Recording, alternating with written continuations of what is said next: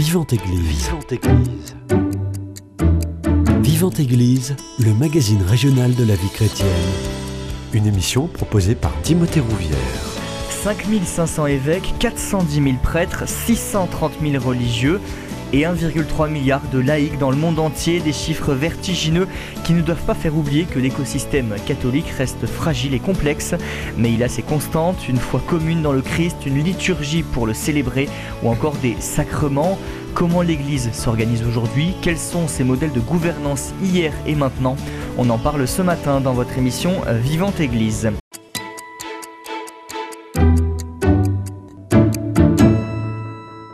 Et pour en parler, j'ai le plaisir de recevoir le Père Benoît de Cinetti.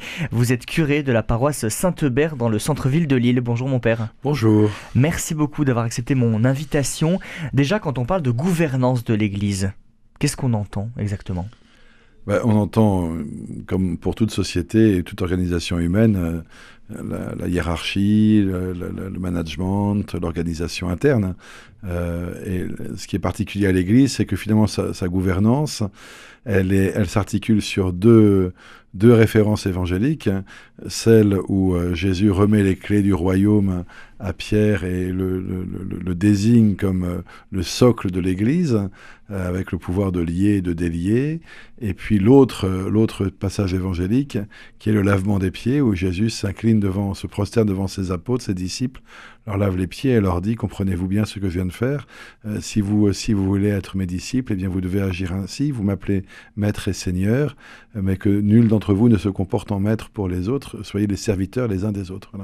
Et donc on est depuis, depuis 2000 ans euh, dans, le, dans, dans une tension euh, qui est une mmh. saine tension entre euh, un pouvoir qui est conféré par Dieu à, à, un corps, à une, à une communauté humaine, mais non pas pour la dominer et pour, et pour, et pour la, la, la, gouverner à la manière des hommes, mais pour la gouverner d'une autre manière qui est par le service. Mm. Et donc c'est toute cette question-là, en fait, qui est en permanence depuis 2000 ans un questionnement pour l'Église elle-même. C'est-à-dire qu'il faut qu'on voit l'Église comme une institution elle est une institution. Elle est une institution. Elle est, elle est nécessairement une institution parce que euh, toute société humaine devient une institution dès lors qu'elle s'organise. Hein. et il n'y a pas de, de capacité à l'homme de travailler euh, en communauté sans organisation interne. Sinon, c'est mm. l'anarchie et ça ne fonctionne pas. Elle est une institution et en même temps, elle est bien plus qu'une institution. Euh, elle est une institution au service de quelque chose de plus grand qu'elle. Voilà. Et ce, de quoi elle est au service, c'est le message de l'Évangile, la bonne nouvelle de l'Évangile. Voilà. Et donc l'Église ne trouve sa raison d'être que dans la mesure où elle est au service de l'annonce de l'Évangile, de l'annonce du Christ. Elle ne peut pas trouver sa raison d'être en elle-même. elle, l'attire de la mission qui lui est confiée et la mission qui lui est confiée par celui qui l'a fondée, c'est le service. Pour les euh, non-croyants, c'est euh, compliqué certaines fois d'imaginer que l'Église est organisée d'une certaine manière et que cette organisation elle répond à un certain nombre de règles et de codes. Oui, d'abord parce que quand on ne connaît pas une organisation, on est toujours un peu tenté d'y voir des choses un peu ésotériques, un peu mystérieuses, alors que elles le sont souvent beaucoup moins qu'on ne le fantasme. Mais euh, bien sûr qu'il y a une part d'étrangeté, surtout dans un monde, une société où on est plutôt à vanter les mérites euh, d'une organisation euh, horizontale, c'est-à-dire mmh. où il y a le moins de différence hiérarchique possible. En tout cas, la, différence hiérarchique ne se fait pas pesante et, ressentir d'une manière rude sur les, sur les, euh, sur les, sur les subordonnés, euh, où on est plutôt dans, dans, une relation très égalitaire et égalitariste. Voilà, on a du mal à, mmh. à, accepter tout ce qui ressemble, tout ce qui vient contrer un peu ce modèle euh, contemporain. Et en même temps, si on est honnête, on s'aperçoit bien que euh, il y a le discours officiel, il y a le rêve officiel d'une société très, très égalitariste, etc. Mais dans la réalité des choses, une entreprise reste quand même une structure pyramidale et une administration reste une structure pyramidale avec des, des, chefs, avec une hiérarchie, avec des règlements mmh. internes, avec une organisation qui parfois est même beaucoup plus rigide qu'on ne veut bien le reconnaître. Mmh. Vous l'avez dit, l'organisation de l'Église, elle est verticale. Euh, quels en sont les avantages et les inconvénients? Alors, elle est, elle est même très, très verticale, parce mmh. que si on, si on s'en tient à l'organisation de l'Église ecclésiastique, du corps ecclésiastique, parce que l'Église ne se résume pas au corps ecclésiastique. Le corps ecclésiastique est une composante de l'Église, mm. mais c'est la composante qui gouverne l'Église. Donc c'est ça qui est très particulier, si vous voulez, c'est que, que, vous, que finalement on est là aussi pris entre deux discours différents, une tension entre un discours classique qui veut que l'Église soit gouvernée par le corps ecclésiastique, par le clergé, mmh. avec une pyramide extrêmement verticale, puisque finalement pour tout prêtre, si on veut dire ça en souriant, on peut dire que le N plus 2 de tout prêtre, c'est le pape, puisque mmh. il y a le prêtre, de, le curé de paroisse, il y a l'évêque qui nomme ce curé de paroisse, puis il y a le pape qui nomme l'évêque de, de ce diocèse. Donc c'est très, donc à la fois on pourrait dire, ben, c'est formidable, il n'y a, pas, a, pas, a pas une pyramide, euh, il n'y a pas une armée mexicaine mmh. d'échelons, et en même temps, ça rend les choses très complexes, parce que, parce que cette, cette verticalité, elle, elle, peut aussi être une, une, une, cause de brutalité, aussi, hein, dans les décisions, dans, la, dans le ressenti des, des décisions. Donc vous avez cette partie ecclésiastique de gouvernance de l'Église, puis vous êtes tout le peuple de Dieu, mm. dans lequel ce corps ecclésiastique est compris, mais qui le déborde complètement. Et ce peuple de Dieu lui-même, il n'est pas structuré de manière, hiérarchique. C'est-à-dire qu'entre les, entre les laïcs, il n'y a pas de hiérarchie, il y a une horizontalité absolue. Mm. Et donc c'est ça qui rend la, gouvernance de l'Église aussi très particulière, c'est que vous avez l'immense masse, là, 1 milliard 300 millions, le chiffre que vous rappelez tout à l'heure, de laïcs, de baptisés, qui est là, et puis quelques centaines de milliers euh, de, de, de, consacrés, mm. et quelques milliers euh, d'évêques euh, qui, euh, qui, qui, qui, qui, gouvernent une communauté qui est totalement égalitaire hmm. sur le plan de la hiérarchie. Voilà. Il n'y a pas de strate intermédiaire, il n'y a pas de strate intermédiaire, il n'y a pas de catégorie il n'y a pas de cadre. voyez Concernant cette question de la gouvernance de l'Église, le Seigneur il décrit très clairement dans sa parole la manière dont il veut que son Église soit organisée et gérée sur la terre. Qu'est-ce qu'il nous dit? Ben, Il le décrit très clairement euh, au sens où il dit, en fait, l'organisation de l'Église, elle consiste à vivre de la charité de Dieu, de l'amour que vous avez les uns pour les autres. C'est à cela qu'on vous reconnaîtra pour mes disciples. Aimez-vous les uns les autres. Ça, c'est de fait très clair. C'est de fait très clair. Après, euh, Jésus, il n'institue pas de prêtres et pas de laïcs. Ce sont des mots qui n'apparaissent jamais dans l'Évangile. Jésus ne dit mm. pas il y aura des prêtres, des laïcs, des évêques, un pape, un, des cardinaux, etc. Des curés de paroisse, des vicaires, ça c'est pas du tout dans l'Évangile. C'est trop avancé. Oui, mm. c'est-à-dire que l'organisation, la séparation prêtre-laïque, même dans l'Évangile, elle n'existe pas. Elle n'existe pas. Mm. C'est très intéressant d'avoir ça, ça, en tête. Cette séparation, elle, est, elle est due à, une à des principes d'organisation qui vont naître par la suite. Voilà. Les, les, apôtres et leurs successeurs vont, pour des questions d'organisation interne, mhm. déléguer une partie de leur mission à des hommes qui sont euh, des prêtres, enfin qui, qui, formeront les prêtres et les diacres euh, plus tard, et qui vont recevoir leur mission des apôtres pour le service de la communauté.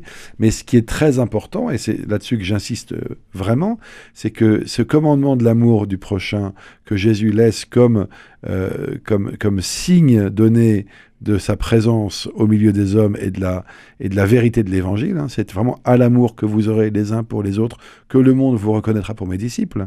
C'est pas à l'organisation que vous aurez, c'est mm. pas l'organisation est, un signe de cet amour, mais ça, oblige l'Église à, se souvenir en permanence que dans les, les, missions qui sont reçues par les uns ou les autres ne peuvent se légitimer que si elles sont liées à un service de la communauté et en aucun cas à un service de la personne elle-même hmm. qui a cette mission. On n'est pas prêtre pour soi, on n'est pas évêque pour soi, on est évêque ou prêtre pour la communauté, pour le bien de la communauté. À la première place de cette organisation, de l'Église, il y a le Christ. Oui, c'est le principe, euh, le fondement de, de, l'Église. En dessous, à la deuxième place. Eh ben, en dessous, il y a le peuple de Dieu, il y a le corps du Christ. C'est-à-dire hmm. que le Christ, il est la tête d'un corps, dont chacun est membre euh, à part entière, avec une absolue et égale dignité, sans aucune distinction. Euh, c'est pour ça que c'est un peu mystérieux de voir les, les crispations qu'il peut y avoir chez certains au sujet de la place des femmes dans l'Église, par exemple, mmh. parce qu'il n'y a absolument aucune distinction euh, dans la dignité d'appartenance entre un homme et une femme dans ce corps du Christ qu'est l'Église. Et donc ce corps, il est, Saint Paul le dit dans sa lettre aux Corinthiens, entre les membres de ce corps, il y a différentes fonctions, il y a différentes missions, mais chaque, chaque membre est essentiel aux autres. Et vous coupez un des membres, c'est le corps entier qui est amputé. Hmm. Donc euh, il n'y a pas un membre qui est plus vital que les autres, quelque part. Le seul, si, c'est la tête, et la tête, c'est le Christ. Hmm. Vous disiez dans la Bible, on n'a pas de distinction entre les laïcs et les prêtres. C'est à quel moment qu'on va avoir cette distinction et que cette organisation va petit à petit se Dans l'Évangile, parce que dans, dans l'Ancien Testament, il y a une organisation qui est hmm. donnée par les, par les prêtres du Temple, par la tribu de Lévi, dans les tribus d'Israël, etc. Donc il y a une distinction qui, qui, qui, euh, qui est apportée dans le peuple de Dieu euh, vétérotestamentaire. Mais dans, dans, dans l'Évangile, cette distinction, elle est supprimée. C'est-à-dire hmm. que et, et, donc euh, elle, elle réapparaît en fait, dès la formation du collège apostolique, c'est-à-dire dès la Pentecôte, elle, elle, commence à réapparaître, puisque euh, euh, Judas ayant trahi, il faut le remplacer, et que les apôtres mmh. ont conscience que ce chiffre de 12 qui a été donné par Jésus, enfin qui fait qu'ils ont été désignés ensemble, doit être complété au moins pour la première génération. Et, d'ailleurs, très vite, ils vont s'apercevoir que leur, leur propre perception s'avère euh, défaillante, puisque débarque Paul, qui n'est pas choisi par le collège apostolique, qui est envoyé directement par l'Esprit Saint, si je puis dire, et qui, et qui déboule comme un chien dans un jeu de quilles, et qui, et qui les force à revoir leur, leur stratégie, leur plan, leur vision euh, spirituelle de la mission qui leur est confiée. Et, et ça ne va pas arrêter. Voilà. Mmh. C'est-à-dire qu'il y a à la fois, et c'est là, dès le départ, on voit que, euh, encore une fois, cet équilibre euh, très subtil et en fait impossible dans lequel l'Église est censée se tenir. C'est euh, un équilibre qui fait que notre organisation humaine ne doit pas faire obstacle à la providence de Dieu. C'est-à-dire que quel que soit le génie des hommes qui, euh, qui reçoivent mission de gouverner l'Église, euh, ils doivent bien se garder que leur génie empêche que leur intelligence, que leur planification, que leur organisation euh, empêche euh, le souffle de l'esprit. quoi. Et, on voit bien que quand Paul euh, est, est, retourné aux portes de Damas par l'Esprit Saint et par le Christ qui, le qui lui dit qu'il le choisit et qu'il l'envoie pour la suite euh, annoncer l'évangile. On voit bien que l'irruption de Paul dans le jeu des apôtres, enfin, le jeu, c'est pas péjoratif, hein, mais mm. dans l'organisation apostolique, perturbe la donne complètement, à commencer par Pierre, puis Jacques, et le concile de Jérusalem, où, où, c'est une énorme, une énorme engueulade, en fait, parce que une empoignade. Et, et d'ailleurs, c'est intéressant de voir que dans les premiers siècles de l'Église, tous les conciles œcuméniques, tous les conciles euh, qui, vont, qui vont avoir lieu, euh, euh, que ce soit à Nicée, à Constantinople, etc., donneront toujours lieu à des empoignades épiques hmm. entre protagonistes, entre évêques, et parfois des évêques de grande, de grande notoriété, et des pères de l'Église eux-mêmes, qui viendront presque parfois aux mains pour pouvoir, au point que parfois ben, c'est l'empereur qui doit venir pour imposer le calme et mettre des gardes qui séparent les belligérants. Vous disiez dans l'Ancien Testament, on a euh, quelques informations sur cette gouvernance de l'Église. Ben, on l'a, alors moi je ne suis, pas, je suis pas bibliste, mais dans, on, l'a, on a quelques informations quelques, qui nous sont données, notamment dans, la, dans, les, dans les premiers livres de la Bible, dans le Pentateuque, où quand, quand le peuple de Dieu sort d'Égypte euh, et pendant l'exode au désert, où il est organisé, on voit ça dans le, dans, dans, le livre de l'Exode, des Nombres, on voit ça dans le Lévitique, euh, dans le Deutéronome, tous ces livres-là, qui, qui, qui, qui, qui rappellent euh, l'origine de l'organisation, les raisons d'être de cette organisation, et puis qui la décrivent dans les articles de loi qui, qui parfois sont énumérés. Et, et, et puis tout ça va se codifier encore davantage dans la, dans la réalité historique au moment du temple de Jérusalem, avec les différents services du temple, les différents rangs euh, des prêtres qui vont être admis à ce service et, qui forment des catégories sociales, enfin une forme de, forme mhm. de caste sacerdotale dans le peuple. Et, et, et c'est précisément ça que l'Évangile vient aussi bouleverser, c'est que l'Évangile, euh, le Christ, en fait, euh, réconcilie le sacré et le profane en, faisant irruption dans le, dans le monde ordinaire. C'est-à-dire que euh, par le Christ, le Dieu fait irruption dans l'ordinaire du monde. Voilà. Et il ne se cantonne pas dans un temple ou dans un, espace ou dans une catégorie humaine définie et prédéfinie. Désormais, euh, il vient à la rencontre de tous et il veut euh, il frappe, pour reprendre les mots de l'Apocalypse, et il frappe à la porte de toute existence humaine. Voilà. Et, et, et quand euh, on vous dit que par le baptême, vous êtes désormais temple de l'Esprit Saint, c'est pas une formule pour faire joli et pour émouvoir la grand-mère des petits bébés qui sont portés sur les fonds baptismaux, c'est une réalité théologique, ontologique profonde à laquelle l'Église croit. Désormais, euh, on ne peut pas dire que le divin se laisse enfermer dans un temple de pierre, mais qu'il est, il descend au, au, plus intime de toute chair humaine qui s'ouvre à sa présence. Et donc, ça veut bien dire que euh, euh, ça a une conséquence très pratique dans notre organisation co contemporaine, c'est que nos églises de pierre qui sont nécessaires euh, pour, les rassemblements de nos communautés, pour la célébration de la liturgie et des sacrements, et donc qui sont extrêmement nécessaires, ne sont pas indispensables. On peut tout aussi bien célébrer dans une ruine que dans une cathédrale gothique. Mmh. Voilà. Euh, on peut célébrer en camp scout euh, dans une clairière, comme on peut le faire à Saint-Pierre de Rome. Voilà. Euh, et on peut détruire nos églises, ça n'empêchera pas l'Église de célébrer la présence du ressuscité par les sacrements. Voilà. Mmh. Et ça, c'est très important d'avoir ça en tête, parce que ça veut bien dire que même cette notion d'espace sacré dans les églises est quand même très profondément battue en brèche. Mmh.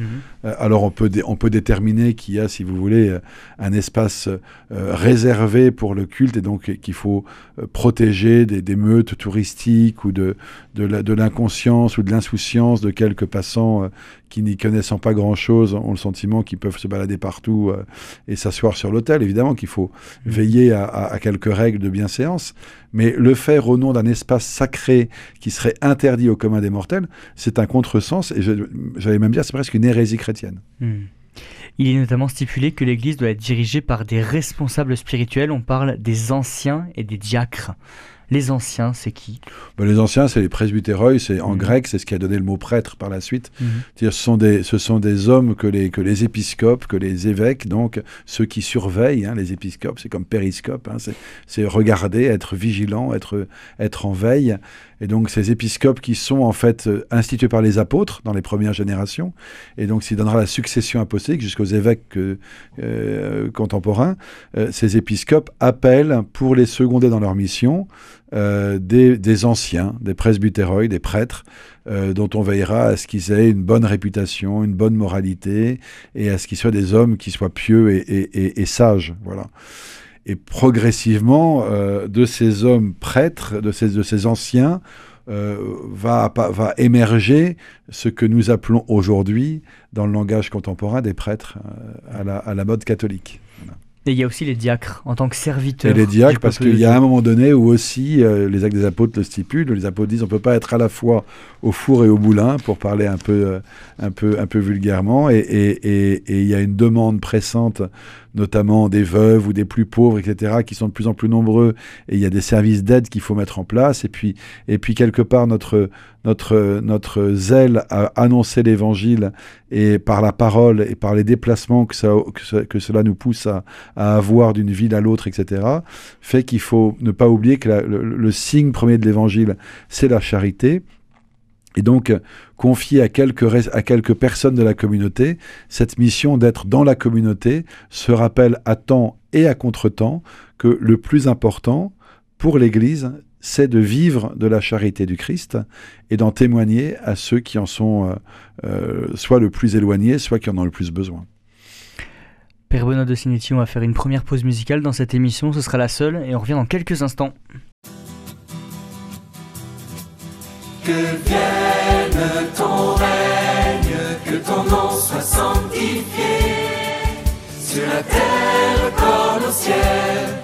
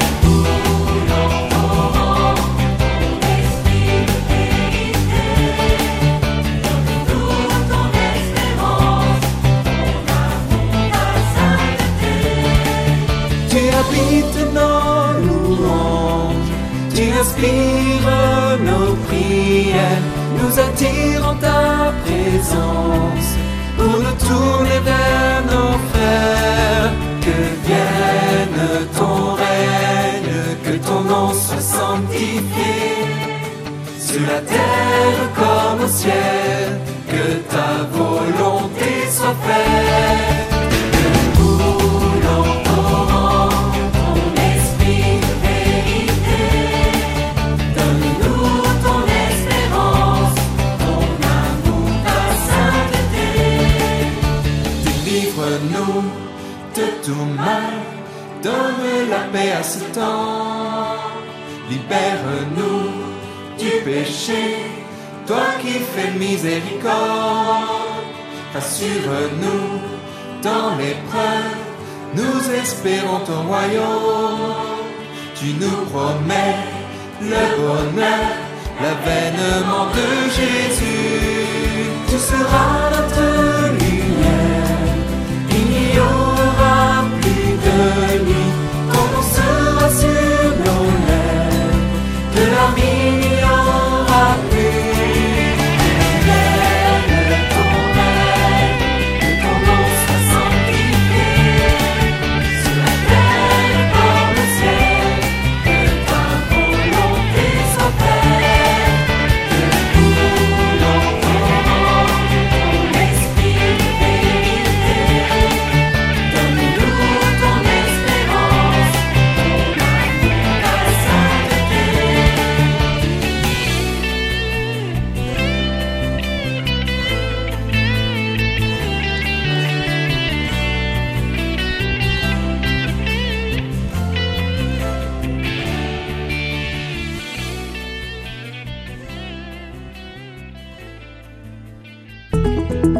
Présence à Moissac 93.3.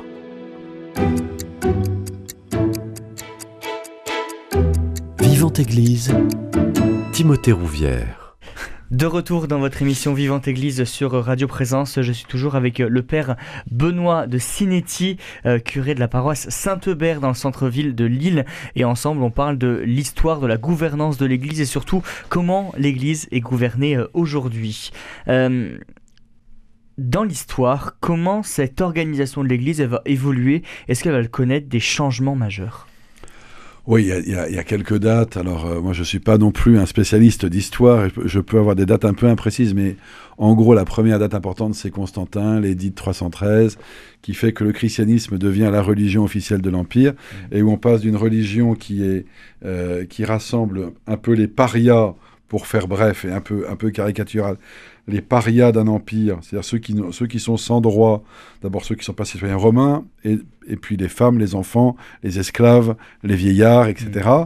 Et puis avec le, re- le- le retournement politique euh, de Constantin, euh, bah, du coup ça devient la religion officielle, donc toutes les élites deviennent chrétiennes d'une manière ou d'une autre, avec beaucoup Mm. d'hérésies, beaucoup, il y a des conciles, il y a beaucoup, beaucoup de tensions, beaucoup de difficultés, mais en gros c'est ce mouvement-là qu'on observe, et puis avec l'émergence euh, euh, au IXe siècle d'un- d'une puissance euh, avec Charlemagne, d'une prétention euh, des, des Carolingiens à pouvoir euh, euh, être un contre-pouvoir au pape quelque part, à ne pas, à ne pas laisser au pape le- l'entièreté du champ politique euh, de l'Empire romain dont il avait hérité à la disparition des Césars, avec le vis-à-vis Rome-Byzance qui va s'accentuer jusqu'au schisme de l'an 1000.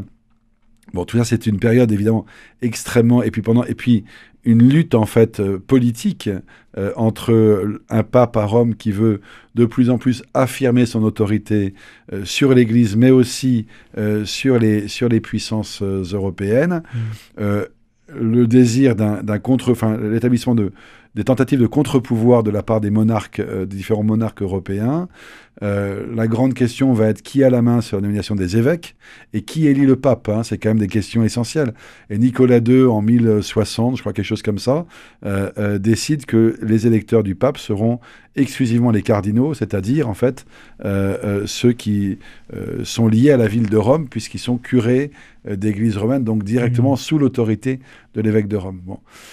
On voit bien que tout ça, tout ça, est, tout ça est complexe, ça nécessiterait des, heures d'émission pour pouvoir, pour pouvoir décrypter davantage et détailler. Puis après, on a tout le Moyen Âge, avec euh, l'affermissement d'un pouvoir pontifical de plus en plus fort sur des États pontificaux, des jeux de pouvoir entre les, puissances européennes pour déterminer, euh, pour influencer la nomination de cardinaux qui vont élire le pape et des grandes familles italiennes qui vont s'organiser au moment de la Renaissance qui va mmh. arriver à ce moment-là pour, pour pouvoir mettre leurs enfants sur le trône de Pierre. Le Concile de Trente, dans les années 1500, 1500 1550, et euh, en réponse à la, réforme euh, de Luther, euh, qui vient dénoncer toutes les dérives d'un pouvoir autocratique, corrompu, qui a oublié en fait cette notion première du service et de la charité du Christ. Voilà. Et c'est le grand reproche de Luther, en fait. Si. Mmh. Et avec la figure qu'on ne doit pas oublier non plus, euh, quelques siècles plus tôt, de François d'Assise, qui vient réveiller le Moyen-Âge.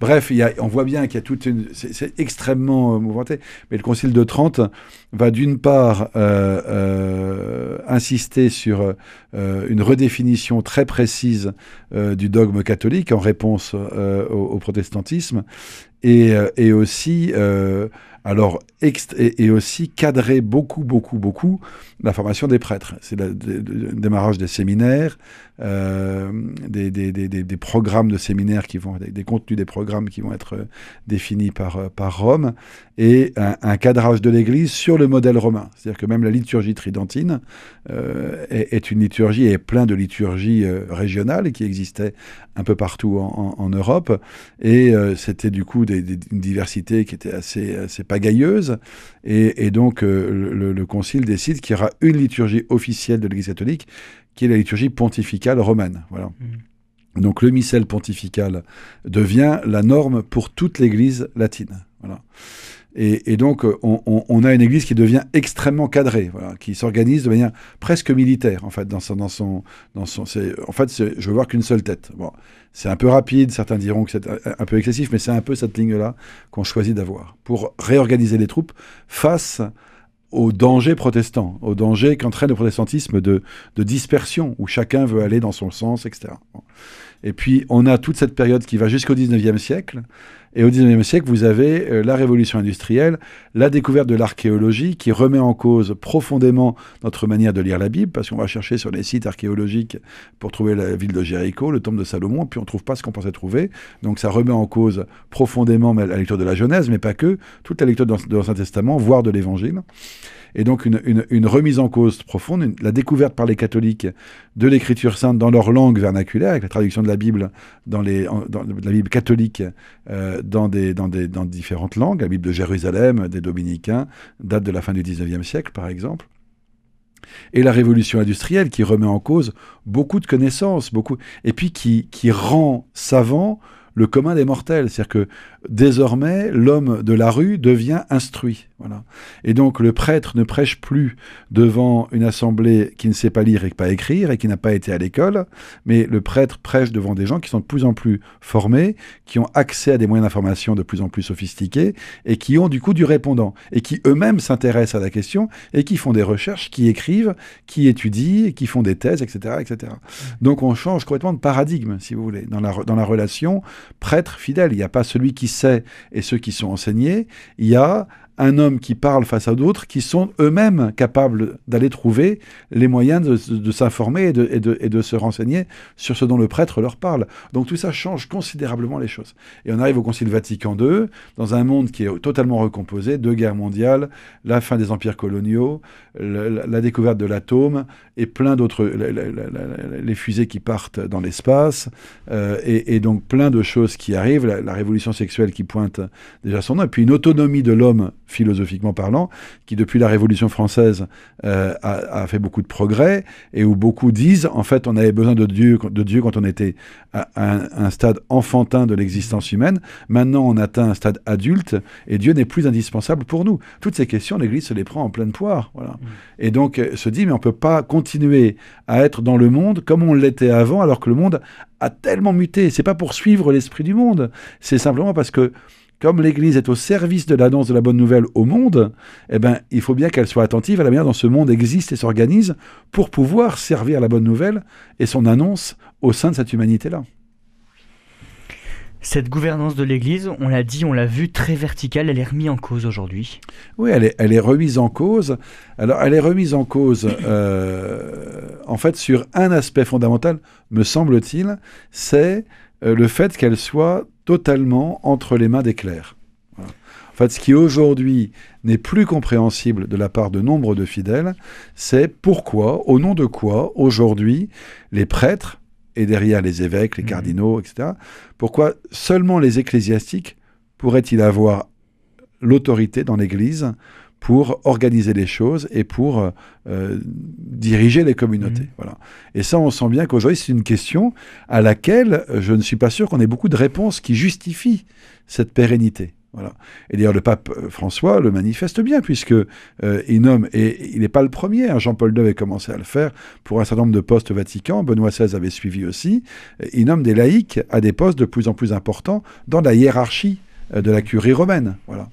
Mais on voit bien que euh, dans nos paroisses, dans nos diocèses, les évêques, les curés essayent, pour certains d'entre eux, pas tous, euh, d'intégrer dans leurs conseils, dans leurs conseils les plus proches, les plus, les plus solennels, euh, des laïcs, hommes et femmes.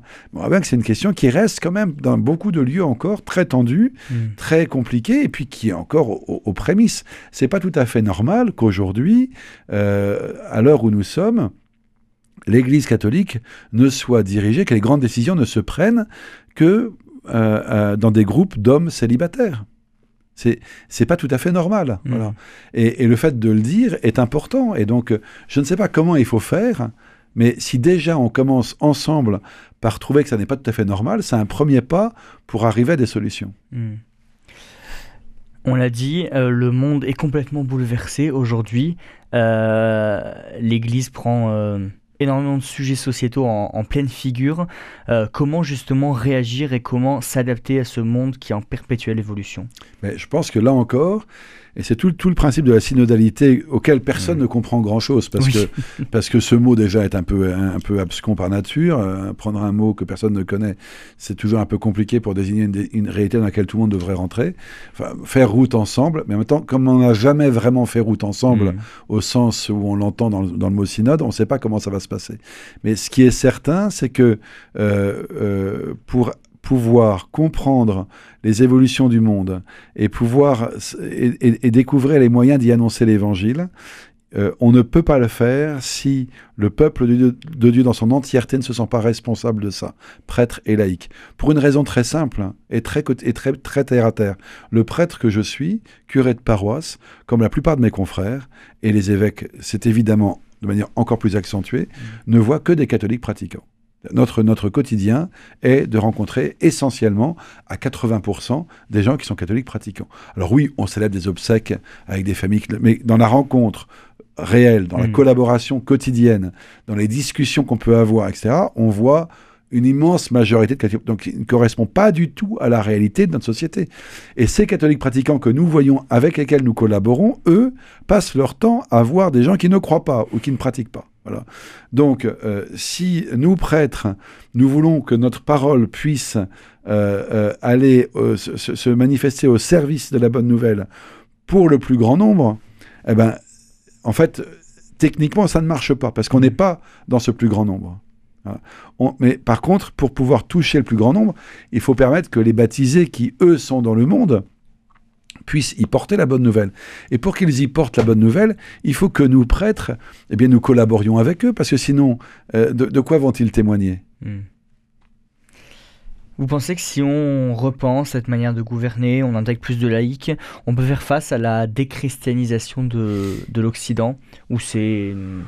Moi, je, je pense qu'on n'est pas. optimiste. En fait, je pense qu'on n'est pas. Il faut, il faut, il faut quitter la, la- la- la vision, une vision stratégique, euh, en- entrepreneuriale ou, ou, euh, ou- ou- ou militaire de conquête. On n'est pas dans cette optique-là. Euh, les, les apôtres, euh, dans les premiers temps, ne se posent pas avec une carte de l'Empire romain en se disant on va investir là et là, même si évidemment ils savent qu'il faut mieux aller à Corinthe que dans un bled paumé parce qu'ils toucheront plus de monde. Mais le but, c'est pas de dire on va faire une stratégie d'encerclement ou je ne sais quoi pour contrer tel ou tel courant ou tel ou tel. L'affaire, c'est d'être ce que nous devons être. Voilà. Et de laisser l'Esprit Saint aussi euh, euh, nous inspirer et nous pousser. Voilà. Il y a la place pour la prière. Je pense que euh, la question, c'est comment est-ce qu'on prie ensemble plutôt que simplement de faire de la stratégie ensemble. Et, comment est-ce qu'on arrive à être entre nous suffisamment frères et sœurs en Jésus-Christ pour ne pas chercher à, faire peser le pouvoir, l'autorité des uns sur les autres, à ne pas établir nos propres de l'autorité et de la domination, ne pas chercher notre propre gloire et notre propre profit dans cette aventure-là, mais de se retrouver ensemble humblement comme des pauvres hommes, des pauvres femmes, euh, qui sont extrêmement limités dans leur manière d'être, qui n'avons pas été choisis parce que nous sommes les plus brillants, mais parce que euh, c'est le mystère de, de l'élection de Dieu, parce qu'il a choisi de nous choisir, si je puis dire, et, et qu'il nous envoie ensemble. Et c'est vraiment cette logique-là, et je pense que c'est vraiment là-dessus que le pape nous appelle. C'est, il ne nous dit pas on va faire un, un plan pour reconquérir des parts de marché perdues. Il nous dit, en fait, on va se retrouver pour pouvoir essayer de mieux vivre l'évangile ensemble, parce qu'on sait que c'est en vivant mieux l'évangile ensemble, c'est en l'accueillant plus sérieusement dans nos vies, en le laissant davantage transformer nos vies, personnelles et, que, et communautaires, que cette lumière-là, elle a une chance de pouvoir être portée au monde. Quoi. Aujourd'hui, si vous voulez, notre société, elle est devenue irreligieuse. C'est-à-dire que les gens se sont émancipés majoritairement de Dieu. C'est pas pour autant qu'ils vivent malheureux. Mmh. C'est pas pour autant qu'ils vivent comme des chiens. C'est pas pour autant qu'ils cherchent pas le bien commun mais ils, pensent qu'ils peuvent y parvenir sans l'aide de Dieu. Donc la grande question de l'Église, c'est comment porter la lumière du Christ dans ce monde-là, à ces hommes et ces femmes, voilà, juste pour la leur proposer. Il ne s'agit pas de les baptiser de force, il ne s'agit pas de les convaincre qu'ils n'ont rien compris et qu'ils sont nuls, parce que ce n'est pas vrai, mais de voir comment cette lumière du Christ peut les aider et peut les illuminer dans leur quête d'avoir une belle vie et d'avoir une bonne vie. Voilà. Hmm. Une dernière question, comment vous voyez l'Église dans euh, 30, 40, 50 ans? Eh ben, certainement très différente d'aujourd'hui. Quand je suis rentré au séminaire, euh, quand à 18 ans, j'ai dit à ma famille que j'entrais au séminaire, j'avais à l'époque un grand-oncle, un frère de ma grand-mère, qui était prêtre depuis euh, plus, de, plus de 50 ans à l'époque, et qui était donc un monsieur déjà âgé. Et donc, quand je lui en ai parlé, il était prêtre à Paris, il a accueilli ma demande avec beaucoup d'émotion, et il m'a dit, tu vois, Benoît, quand je suis rentré au séminaire, en 1927, euh, je crois, 28, euh, je pensais que j'allais devenir prêtre comme les modèles de prêtres que j'avais eus depuis ma naissance, en 1911. Et, et, et, et, avant moi, les prêtres pensaient qu'ils allaient... Enfin, qu voilà, ils se posaient pas trop de questions. quoi. Mmh. C'était un modèle qui se reproduisait à peu près. Quoi. Et il me dit, moi, de ma vie, depuis mon ordination dans les années 30 jusqu'en 1988, donc quand on a eu cette discussion-là ensemble, euh, il me disait, ben, en fait, je vois bien que l'Église, elle a changé comme jamais on aurait imaginé qu'elle change. Mmh. Il me disait, la seule chose dont tu puisses être sûr, c'est qu'entre cette année où tu rentres au séminaire et euh, quand tu es la fin de ta vie, euh, la manière de l'Église aura de nouveau changé comme tu ne l'imagines pas. Et je pense que dans les 30 années qui vivent, qui viennent, on va vivre des changements qu'on n'imagine pas. Mais j'ai une confiance absolue dans le fait que l'Esprit Saint guide son Église et qu'il n'y a rien à redouter de ces changements dès lors qu'on les vit dans la confiance et qu'on essaye d'apporter notre pierre pour, euh, voilà, pour permettre que ça se passe à la lumière de l'Évangile, quoi. Et on terminera sur cette note euh, d'espérance. Merci beaucoup, Père Sinetti. C'est la fin de cette émission Vivante Église. Si vous souhaitez la réécouter, elle est d'ores et déjà disponible sur notre site internet www.radioprésence.com ou en rediffusion ce soir à 21h. Passez une très belle journée à l'écoute de notre antenne. Cette émission est disponible sur CD. Commandez-la en téléphonant au 05 62 48 63 00. 05 62 48 63 00 ou par mail à contact@radioprésence.com.